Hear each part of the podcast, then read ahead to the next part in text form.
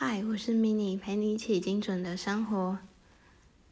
这一集是未剪的版本，然后原因是因为我这次这阵子刚好遇到笔电有问题，又加上我的麦克风也不在身边一阵子，所以我就没有办法后置，也没有办法用好的。设备录音，我现在是用手机录音。那如果之后我觉得这个一刀未剪的版本不甚理想的话，我还是会，嗯，把内容维持不变，但是持续还是会重新录一次。今天我想要分享的是我在，嗯。就是得到一本书的故事，还有在那本书里面得到的一些启发。然后这集我可能会讲的很慢，因为我人在澎湖，刚好出去玩，然后利用一些时间想说试试看录音，因为原本是昨天想要直接录音后把这个这一集上传。但是后来没有时间，今天也今天也比较没有空，但是我还是会想尝试看看。然后你们直接可以把速度调到一点一点五吗？或一点八之类，可能会比较好，不会让你听了想睡觉。嗯，那我就开始今天的主题喽。今天要分享的这本书的书名，我觉得没有到很重要，但是这本书的故事是蛮特别的，我觉得，而且我觉得是无价的缘分。这本书是来自一个有关极简的小账号，一个个人。的账号分享给我的，那时候我刚好看到他抽到这本书，我就密他说，可以等你看完之后，我跟你买二手书吗？然后他就说他直接送我，所以我就想说，我也可以回赠他其他东西，我就用我的之前在换物那里提到的全家 App 去。嗯，就是送他一些他也许会需要的东西，那他也很开心。然后我也觉得这样子而认识的朋友也很难得。那时候我在嗯旅行的路途上，我就看完了一本书，这本书啦。然后里面有一个单元在讲，当自己烦闷的时候有。有什么方法可以解决？我当下看的很有共鸣，然后我挑出了里面几个点是我觉得跟作者一样会拥有的习惯，还有我觉得可以稍微来讲一下的故事，也可以分享一下我在做这些事情的一些起心动念啊，或者是。我怎么去进行这些我觉得烦闷的时候该做的事情？嗯，目前的话，我觉得整体来说，为什么会想要用这本有关收纳的书？我刚应该没有讲到这本书是有关收纳的书，有关收纳极简。那这本书其实会分享的原因，就是因为，嗯，你要先体会怎么样是你想要的生活，这的这个感觉，你才会主动去追求。然后也很像那个单元分享的，就是你体会过了很清爽的样子，你才会怎么样，你才会知道。怎么样去追求清爽？而且你会知道你的状态是很糟糕的，你必须要改善现在烦闷的感觉，或者是嗯很不喜欢的状态。我觉得这个嗯这个概念就很像贫穷限制了我们的想象。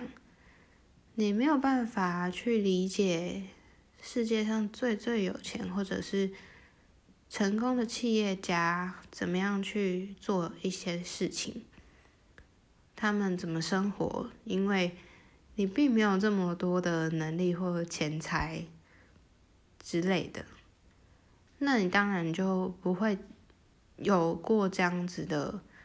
境界，你也不会知道你可以追求到这个程度。那我觉得心灵的提升比什么样子金钱物质都还要重要很多。嗯，我现在分享第一个我觉得很有共鸣的点，书里面有提到，就是在你觉得烦闷的时候，你必须要有一个固定的频率来。嗯，释放你的压力，这个虽然都嗯不用讲，可能你也知道。不过你在忙的过程会没有意识到这件事情，当下你只会无意识的用自己觉得很不想做事情的手段，应该说你会用逃避的手段去嗯去拖延，或者是去。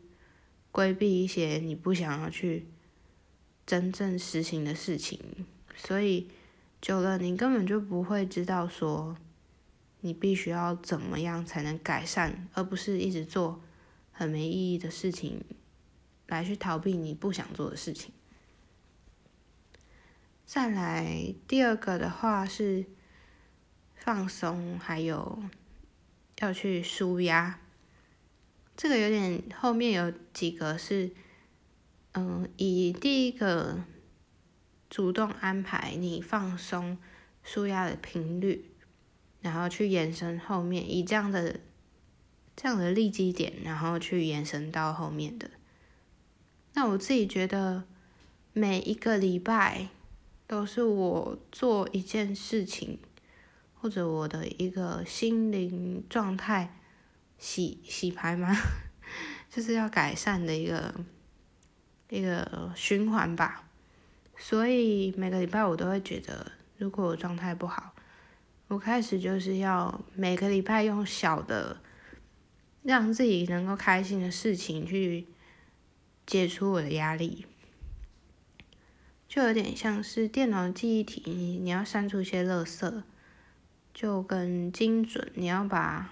精准留存你该要的物品、该需要的物品，但是多余的可以舍去。第二个是放松舒压，很多人放松的方法不一样，但是有几个方法是大家都可以去尝试。嗯，我觉得很多人都会推荐，然后我也会想养成习惯的是冥想。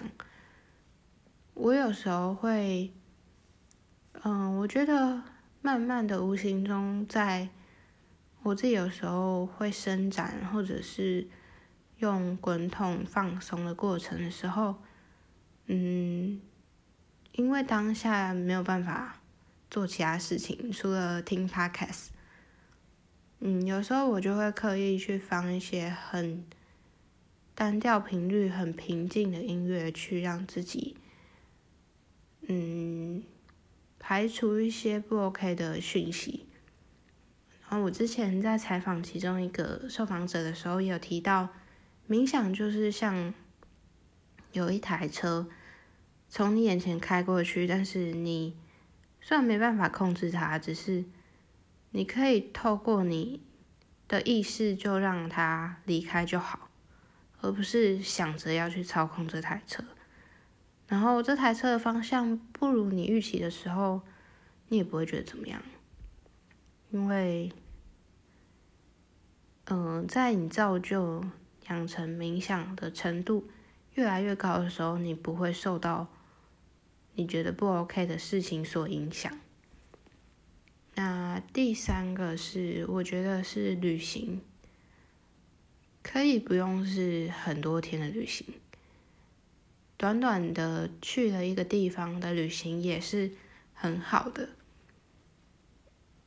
我觉得在这过程，你刻意去安排自己一段时间，原本你会想说，那我在这段时间内，我还是要做点什么，让自己有点进度。这是我自己啊，我觉得我在某种层面上是有点工作狂人吗？还是说我脑袋会一直一直不停的运转？所以，我原本都会想说，那我在车上要干嘛？也是有点夸张。我在车上想要做做到 A B C D，然后一边想一些事情，然后处理什么样的事情，回复讯息，还是嗯复习什么东西，就这么多。可是后来我基于时间地点，基于嗯有一些事情或者很累。一些状况不好的时候，久了之后，我就发现，你在你旅行还是你安排去哪里的过程，你本来想预期想要做到怎么样的程度，但是后来没有办法的时候，以后你就会用最低最低的，嗯，效益的角度去看待你要安排的工作量。到最后，甚至你会觉得，反正你都在休息了，为什么还要再让自己那么累呢？所以你就会用最低的方式去安排工作量，最低标准去看待你可以做事的效益。所以我觉得，在这些尝试之后，你就开始会给自己，嗯，宽容的机会。你就会慢慢懂得怎么样去放过自己，因为有时候对自己的要求过高，反而不见得是好事，因为你的脑袋就没有多余的空间去想其他事情。我自己觉得，我在这些很压抑、很压抑的时候，我的生活如果只剩下了固定上下班，然后。很机械化的思考一些事情的时候，我如果每一件事情都忙不完，那怎么还会有心思跟空间去思考？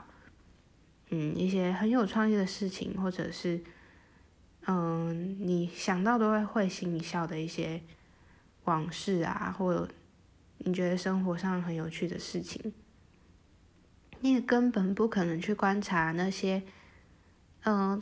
走在路上很有趣的人事物，我觉得，嗯，要成为一个灵活然后有弹性的人的前提，就是要懂得用这些方法，让自己随时随时处在一个能够灵机应变的状态。那再来的话，我觉得是记录下自己的感受，第四个。记录下来自己的感受，这点可以让自己养成一个习惯，是你会时时刻刻的去感受你当下的感觉，感受你当下的感觉。有时候我会，以前我完全不会懂得，以前我完全不知道自己当下是觉得勉强的。然后我被别人说，你可不可以好好的表达你自己的感觉？我总觉得我都已经表达啦，但是别人可能觉得不够直接，或者是我自己当下会完全忽略自己的感觉，然后，嗯，后续如果发生什么事情的时候，别人就会觉得，那你为什么当下不说？那我自己可能也不觉得这个需要讲，就举一个例子好了。嗯，我其实之前有一次，呃，我平常蛮喜欢拍照，之前有一次就跟朋友去拍照的过程，然后对方希望我帮他拍怎么样的照片，所以有时候会需要小跑步，或者嗯，会需要需要。一些走来走去的动作吧。那时候我回家才发现我的脚磨出水泡。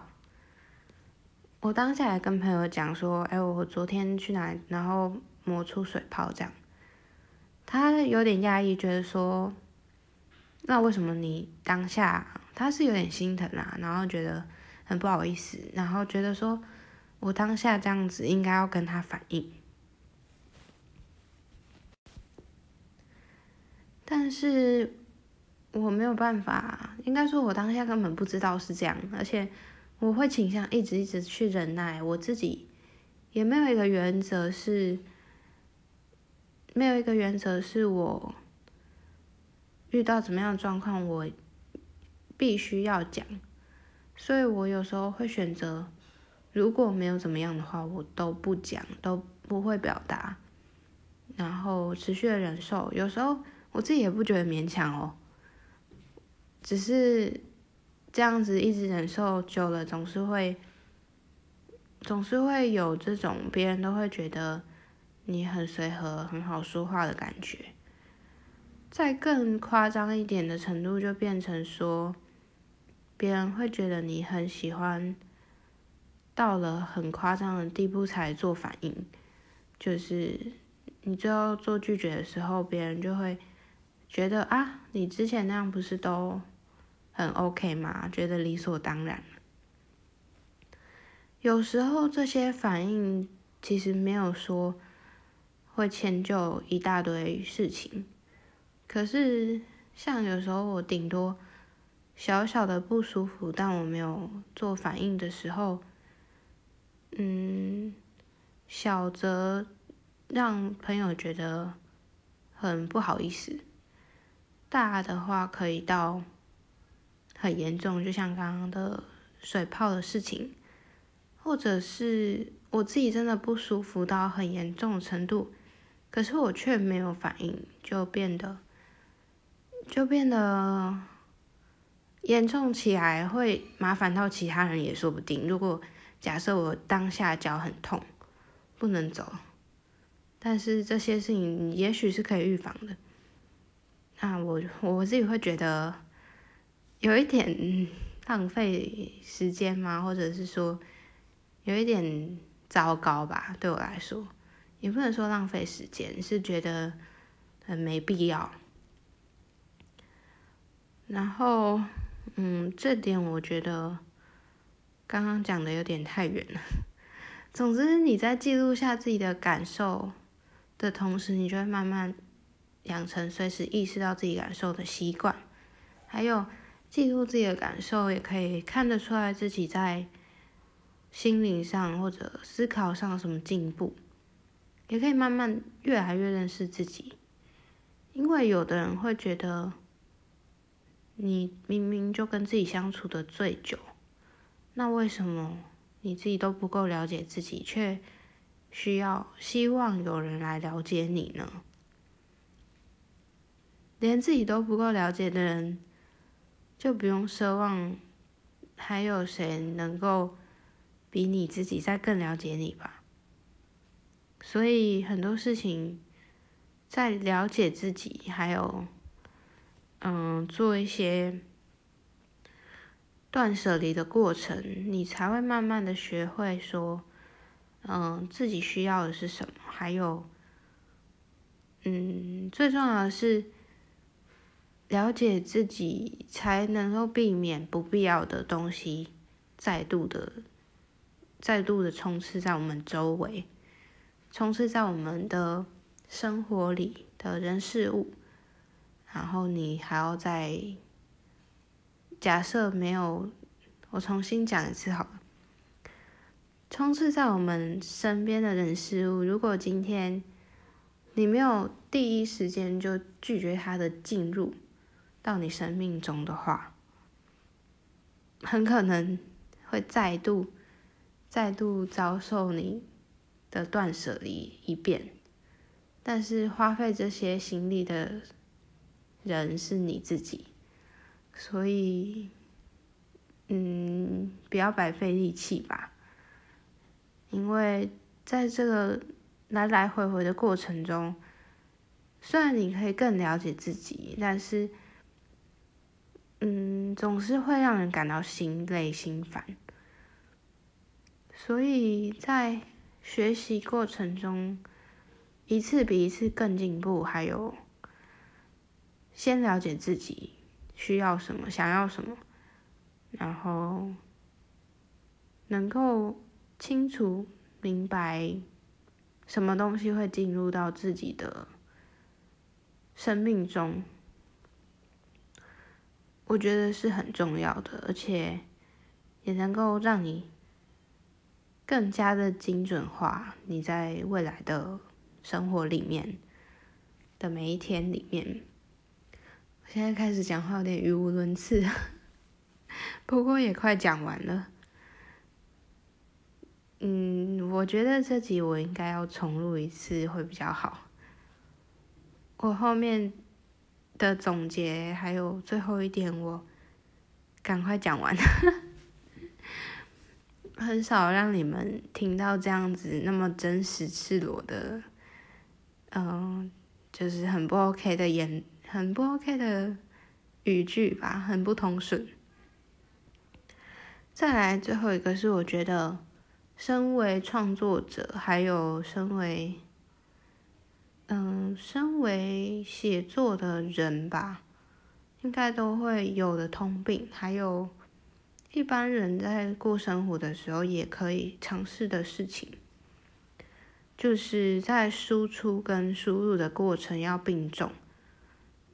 因为我常会需要花很多时间做创作、输出，想稿子、想点子、想文案，或者是想很多事情，但是却没有在足够的频率，嗯，应该说没有，没有把东西用足够的频率去去输入跟输出。如果以输入的占比太高的话，会变成很，你会变成没有料、完全没有内容的一个人。但是，一直一直输入没有输出的话，也没有办法透彻的去应用这些东西。所以，这两点是输入跟输出，是我们可以去，嗯，去衡量，然后去看它是否。是否有在平均的状态下，就跟吃东西一样，都不能挑食啊。嗯，就是什么样的营养素都必须要足够，没有什么东西，只要什么东西就好的感觉。因为世界上并没有什么东西是只有这个，其他东西都可以不要的感觉。你可以想看看嘛，就是。如果只拥有一个东西，然后其他东西都不要，会成为完美的话，那会有什么呢？这个问题也可以思考看看。